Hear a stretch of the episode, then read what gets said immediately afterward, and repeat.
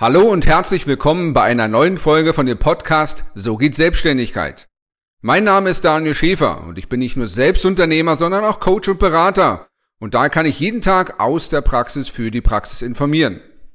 Du erhältst auf diesem Kanal Inspiration und Informationen als Anregung für die erfolgreiche Gestaltung deiner Vorhaben. Krisen mag keiner, und doch hat sie jeder. Egal also, ob du jetzt in einer Krise oder kurz nach oder vor einer Krise bist, die Wahrscheinlichkeit ist groß, dass sie Teil deines Lebens wird. Und deshalb kann es gut sein, dass du lernst, deinen Zustand auch in der Krise selbst eigenverantwortlich zu gestalten, also Verantwortung dafür übernimmst. Und es gibt mindestens vier plus eins Techniken, die ich dir zeigen werde. Und diese Techniken gehen weit über das Maß hinaus, was der Körper sowieso macht, indem er sich kratzt, um sich besser zu fühlen, eine Tasse Kaffee zu trinken, Schoko zu trinken oder spazieren zu gehen. Diese 4 plus 1 Techniken helfen dir heute sofort, deinen Zustand dorthin zu bekommen, dass du handlungsfähig, entscheidungsfähig und ressourcenreich wirst. Mein Name ist Daniel Schäfer und ich bin nicht nur Unternehmer und Berater, sondern war früher auch Angestellter und auch dienstlich tätig, sowohl bei der Polizei als auch bei der Bundeswehr. Und dort wurde ich geschult darin, Selbstverantwortung zu übernehmen über meinen Zustand. In künstlichen oder in echten Krisen musste ich lernen, trotzdem handlungsfähig zu bleiben. Und daraus will ich dich heute auch teilhaben lassen, dass du auch in deinem unternehmerischen Leben oder in anderen Lebensbereichen lernst, wie du deinen Zustand eigenverantwortlich gestaltest. Die Parole lautet also, du entscheidest, wie du dich fühlst, unabhängig davon, wie es dir außen geht. Und wir werden bei diesen 4 plus 1 Methoden vom Einfachen zum Komplizierteren gehen. Und das Einfachste ist die sogenannte Siegerpose. Also wenn du dir vorstellst, Deutschland hat wieder den Weltmeisterschaftstitel gewonnen oder du stehst auf dem Treppchen Nummer 1 in deiner Sportart, das ist der körperliche Zustand, den du einnehmen kannst und darfst, auch in einer Krise. Denn unser Körper ist so aufgebaut, dass unsere Nervenbahnen nicht nur in eine Richtung funken und funktionieren, sondern auch umgekehrt. Das bedeutet, wenn du dich gut fühlst, stellst du dich in der Siegerpose hin. Aber umgekehrt, funktioniert es genauso. Wenn du dich also nicht gut fühlst, aber dich trotzdem so hinstellst, dann geht dieser Reizfluss zurück ins Gehirn und dein Zustand verändert sich.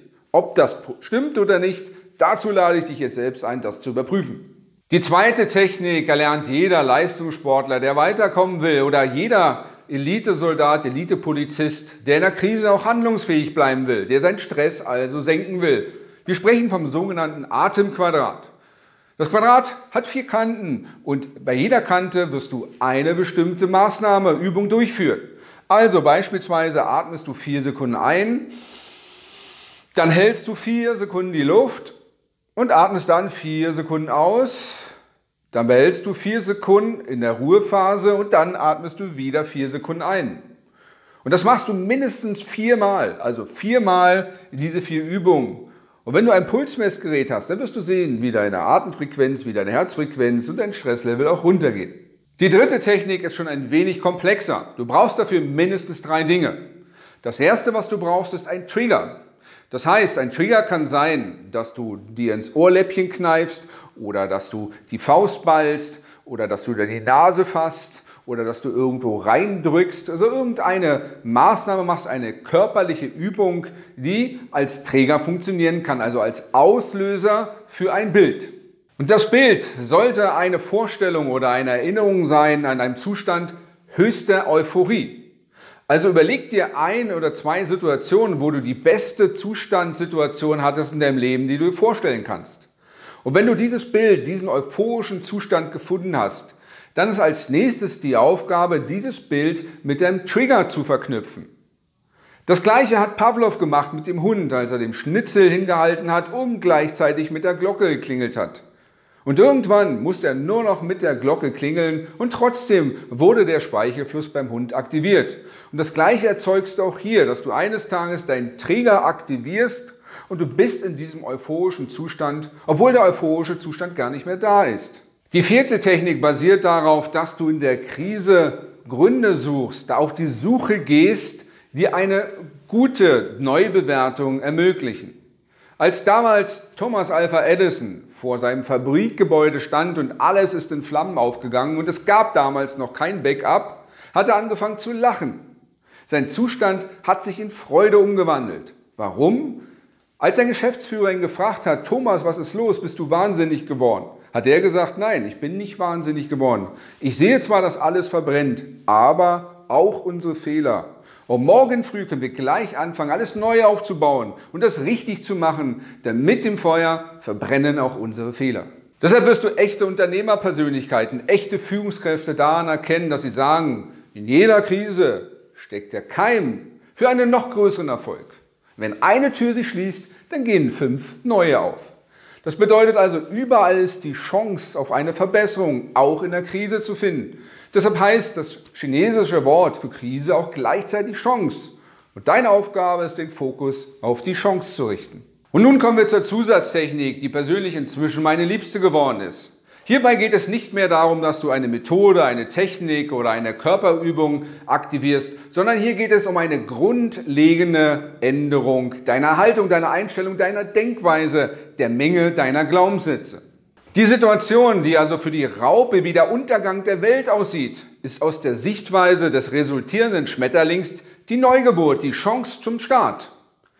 Der eine kriegt also Zitronen geschenkt und beklagt sich und der andere macht daraus Limonade.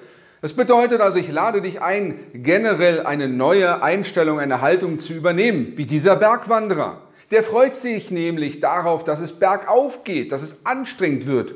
Denn eines Tages oder zu einer Stunde weiß er genau, wenn er den Gipfel überschritten hat, geht es wieder bergab, es wird wieder leichter. Und er freut sich, während er also bergab geht, wieder darauf, dass es bald wieder schwieriger wird, weil dann wird es wieder leichter. Ich lade dich also ein, neue Axiome, Prinzipien, Glaubenssätze zu suchen und auswendig zu lernen und daran auch zu glauben, zu sagen, dass schwierige Wege auch zu den schönsten Zielen führen können. Oder dass nicht der breiteste Weg ins Glück, ins Paradies führt, sondern häufig ist es der schmalste Weg. Du brauchst also Aphorismen, du brauchst Glaubenssätze, du brauchst Einstellungen, Zitate, Anekdoten und auch Überzeugungen, die dich in einen guten Zustand bringen. Und diese suchen und diese zu installieren, das ist deine Aufgabe. Häufig ist es leider so, dass wir von Menschen umgeben sind, die eher im Fokus auf das Negative, auf die möglichen schlechten Konsequenzen ausgerichtet sind. Und von denen darfst du dich trennen und such dir Menschen, die so denken wie ein Unternehmer, der sagt, in jeder noch so großen Niederlage steckt der Keim für einen noch größeren Erfolg. Und das wünsche ich dir persönlich, dein Daniel Schäfer. Du hörtest eine Folge vom Podcast So geht Selbstständigkeit mit Daniel Schäfer. Für weitere Folgen abonniere gerne jetzt unseren Podcast sowie auch unseren YouTube-Kanal So geht Selbstständigkeit. Und ich wünsche dir viel Erfolg bei deinen Projekten.